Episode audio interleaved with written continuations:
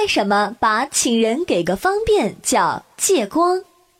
借光这个词儿现在已经成了人们普遍使用的礼貌用语。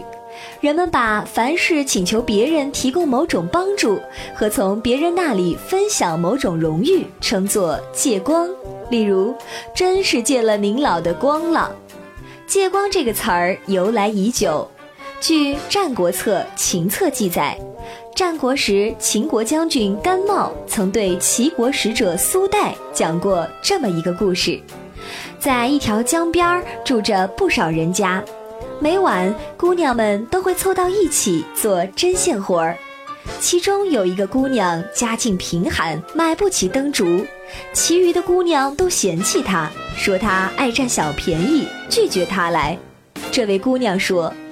我虽然买不起灯烛，但是我每晚都比别人先来，把屋子打扫干净，把坐席铺设整齐，让大家一来就能舒适的做活，这对你们多少也有些方便啊。你们的灯反正是要点的，借我一点光又有什么损失呢？姑娘们觉得他的话有道理，便把他留下来了。这就是借光的由来。